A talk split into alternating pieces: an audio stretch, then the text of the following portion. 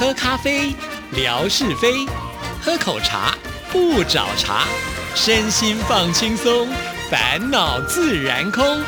央广即时通，互动更畅通。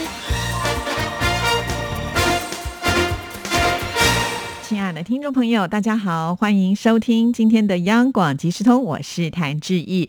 又到了要赶快来回复听众朋友参加活动的信件内容啊！今天先来看的就是南竹，南竹说记忆的台湾味道是方便面。志毅姐六月安好，最近有看新闻介绍了台湾最近疫情比较严峻，我们听友心情也是很担心的。祝央广的工作人员们都能够平平安安，愿妈祖保佑台湾疫情早点结束。好的，非常的谢谢男主啊。其实在这段期间，真的确实收到很多听众朋友关心的私讯，甚至呢，像依依还问志毅说这个口罩够不够好？那没有问题的，这个口罩呢，呃，我向来都是没有。缺乏过哈，所以感谢听众朋友的关心。呃，这个疫情呢，真的是很可怕哈，它不断的在呃变种当中，所以我们大家都还是得要小心哦。好，那我们继续呢，再来看下一段。小时候，台湾两个字总是和宝岛连在一起，那个时候就觉得这个地方很亲切，应该是一个很美丽的地方。上个世纪八零年代末，台湾宣告解严，随后呢就开放了台湾老兵来大陆探亲。记忆里，我的老家皖南小镇上就曾经有过台湾老兵回来探亲过，听说还给大陆这边的小镇的亲人很多钱，成为那时小镇上轰动一时的新闻。长大后有段时间，经常要乘坐长途火车，火车上的饭盒又贵又不好吃，便经常去超市买来三五元一桶的康师傅和统一牌的红烧牛肉面。也知道康师傅和统一牌都是台湾有名的企业，再买些火腿肠、茶叶蛋。到了饭点准备吃方便面时，打开包装，再把方便面的汤料撕开，倒进方便面桶，再挤过火车车厢的过道，在两节车厢连接处有打开水的地方。切好开水，泡上三五分钟，吃上热腾腾的红烧牛肉方便面，哈哈！每一次都觉得味道很好，特别是吃完泡面，那个面的汤也要喝掉一大半。到现在都有一个疑问：台湾的牛肉面是不是也很有名呢？希望疫情结束后有机会和家人带着小新北，能够去台湾有名的夜市去吃碗地道的牛肉面。好的，谢谢男主啊！我想最后一个问题啊，就是台湾是不是有这个非常好吃的牛肉面呢？已经不用质疑回答了，因为在之前念过太多的信件，很多来过台湾的朋友们都推崇这个牛肉面啊，确实是如此哎。因为只要我身身边吃牛肉的朋友们，都觉得台湾的牛肉面是很棒的啊，而且都是物超所值的，所以欢迎呢，就是男主啊，带着小新北还一家人呢，可以来台。湾品尝一下，那其实，在台湾有很多非常知名的牛肉面店，不一定是在夜市里头哦，哈，所以没问题啦。反正志毅在台北嘛，一定可以把这个最好的资讯告诉听众朋友啊，呃，这样子呢就可以吃到好吃的牛肉面。好，那另外呢，有提到了这个方便面哈，其实小时候我也好喜欢吃，在台湾我们称为泡面呢，啊，因为呢它是用热水去把它泡开来的，所以我们称为是泡面。不过啊，我自己一个人吃泡。面是会有另外一个习惯呢，因为当然如果我们在外面不方便呢，所以只能用这个热水来泡。但是在家里面呢，我就把它当做一般的面拿来煮啊。为什么会这样呢？因为我喜欢在泡面里面再加其他的料，比方说家里有青菜，可以放一点青菜。我还喜欢呢在里里面打个蛋 哈，就会变成一个呃这个水波蛋，而且这个蛋呢还不要煮的太熟啊。我习惯大概煮个七分熟左右吧哈。也就是呢，当我们用筷子把这个蛋搓下去之后呢，那个蛋液会流出来啊！哇，那个很流到泡面的汤里面呢，是非常的搭哦。如果听众朋友呢，呃，有兴趣也可以来试试看哈。小时候呢，我自己个人很喜欢吃泡面，因为觉得它的味道很重，尤其呢，当我们在煮或者是泡的时候，那个味香气早就已经飘出来了，马上就会引起食欲。但是现在可能年纪比较长了，这口味就比较淡了一些。因此呢，我现在如果要泡泡面的话，通常那个料包我不会全部放啊，可能是一半或者是三分之二吧，哈，呃，会觉得呢有的时候口味太重了，吃起来的感觉就不是那么的舒服啊。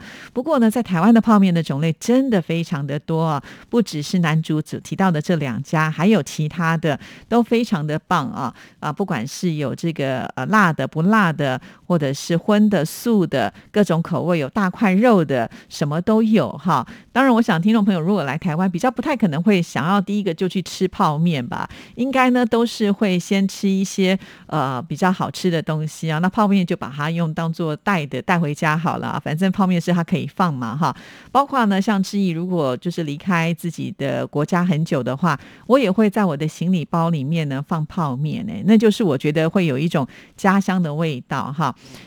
或者呢，是说在当地的食物吃不习惯的时候，总是希望自己的胃能够舒服一点，就会来上一包泡面哈。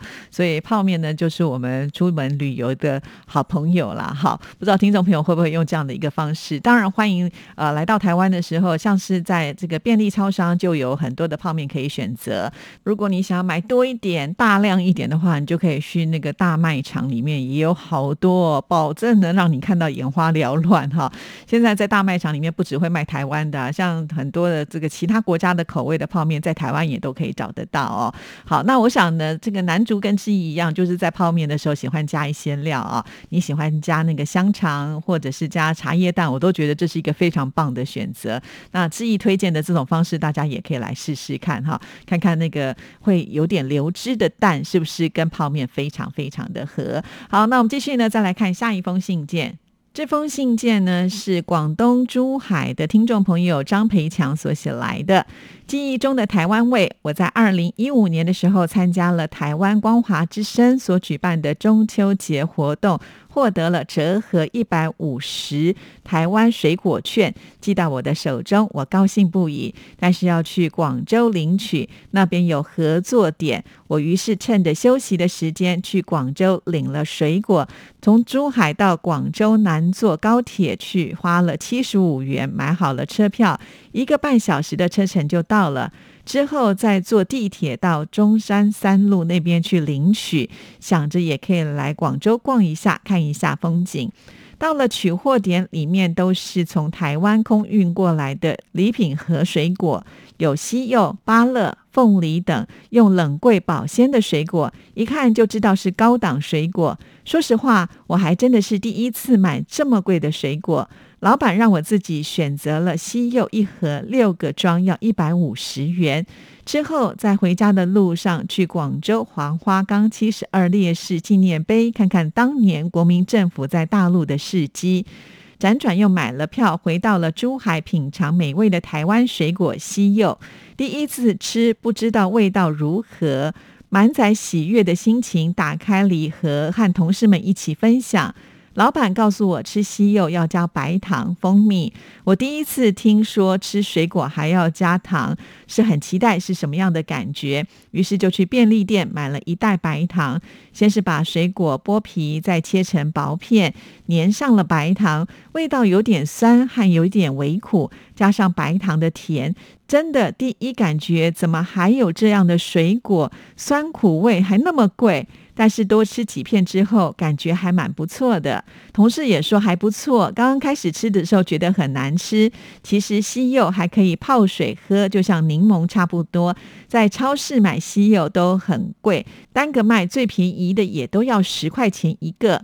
这就是我要分享的台湾水果的经验。哇，我觉得裴强的运气真的很不错，可以抽到这个水果券哈。但是呢，就是必须还要搭车去呃这个广州拿嘛哈。不过裴强也很棒哦，懂得安排生活，除了去拿水果之外呢，也可以顺便去观光旅游啊。所以这是一个很棒的呃这个规划啊。那看到了这个信件当中呢，就是决定要来换西柚啊。如果是我拿到券的话，这三样水果就是芭乐、凤梨跟西柚，我可能也会换。稀有吧，好，一般来讲呢，因为芭乐跟凤梨在台湾会比较多，稀有也是有很多啦。我们其实不讲稀有，我们叫叫做葡萄柚哈。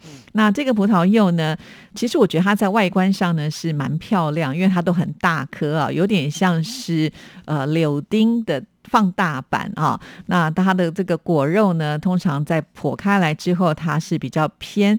橘色的这种感觉啊，那一般来讲呢，很多人喜欢就把它拿来直接榨成汁，呃，来饮用会比较方便哈。那刚才呢，裴强会说啊，这个水果怎么这么酸又有点苦哈？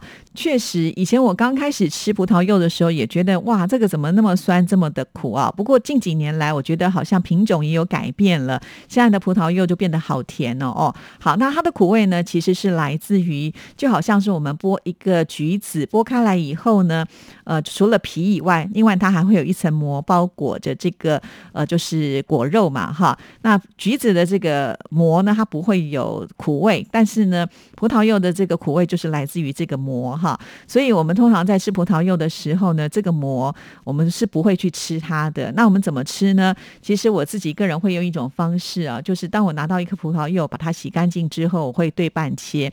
这个对半切不是说呃放在桌上从中间把它切开。来哦，不是从上面切到下面去，而是呢从它的肚围最宽的地方呢横切哈，横切之后呢，它就变成了两半。那两半呢，我们就会看到，哎，呃，这个果肉呢就完全的这个裸露出来了。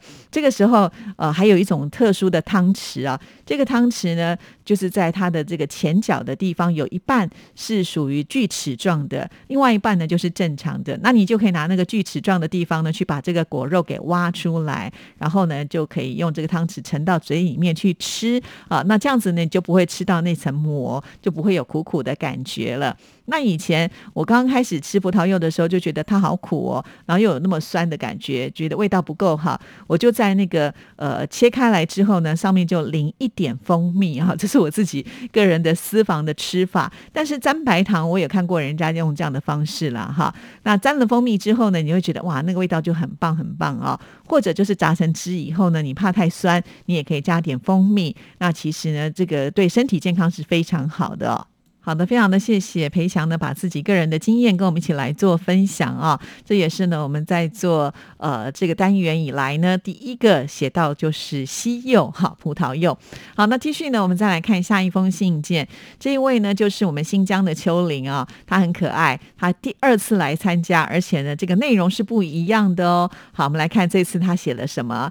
提起宝岛台湾，首先想到的是热带水果，像芒果、杨桃、凤梨、莲。物、槟榔、木瓜等等，但对我来说呢，水果就只能是点缀，不能当做主食。想要吃饱，最好还是快餐。普通的早餐就要数小笼包子了。我去过很多地方，几乎早餐都是小笼包子。另外一种早餐油条不在我的考虑之内，因为我在很小的时候家里就炸油条卖油条，吃够了。记得在节目里听到过主持人介绍过台湾的小笼包子，当时就想等他们来到大陆开分店的时候，我就能够吃到了。说到了口味，真的是需要品尝之后呢，才能够评判。说到这儿，我的口水都要流半截了。亲爱的朋友，你们想不想尝一尝台湾的小笼包呢？也许在你们的心里面有更好吃的美食，也欢迎你来节目当中介绍一下，也勾引一下我的馋虫。秋玲的这封信写的太好了，这个分享美食不一定呢是要在我们办活动的时候，平常也是可以呀。确实啊，呃，大家互相来勾引一下呢，也许我们以后呢就呃能够吃出更多、更好、更棒的美味了。说到这个小笼包，呃，我们之前也推荐过鼎泰丰，在台湾是非常有名的这个小笼包店。其实，在大陆也有分店呐，像是上海、深圳跟无锡好像都有哦。那我其他的地方我就不太清楚了。呃，如如果我们的听众朋友在呃你们当地吃过这个鼎泰丰的话，也可以来跟我们做分享啊，到底好不好吃，喜不喜欢？好的，那在这封信里面也有提到，就是呢，呃，这个之前在家里面呢有卖这个油条，我好羡慕哦。其实我很喜欢吃油条，哎，呃，要不是呢这个油条没有那么的健康啊，不然的话我真的是很想天天都吃。呃，我记得啊，就是刘妹子啊，她曾经说过，就是梅珍，她说台湾的油条没有大陆的。好吃哎。那事实上，因为我没有在大陆吃过呃油条哈，但是我曾经看过节目上介绍，确实那个口感可能不太一样。台湾的是属于比较脆一点的，那感觉呢，好像在大陆的油条呢是比较松软一点。那我也好想尝尝看啊，但不知道梅珍会不会做。好了，今天节目时间到，就先聊到这里，其他就留到下一次喽，拜拜。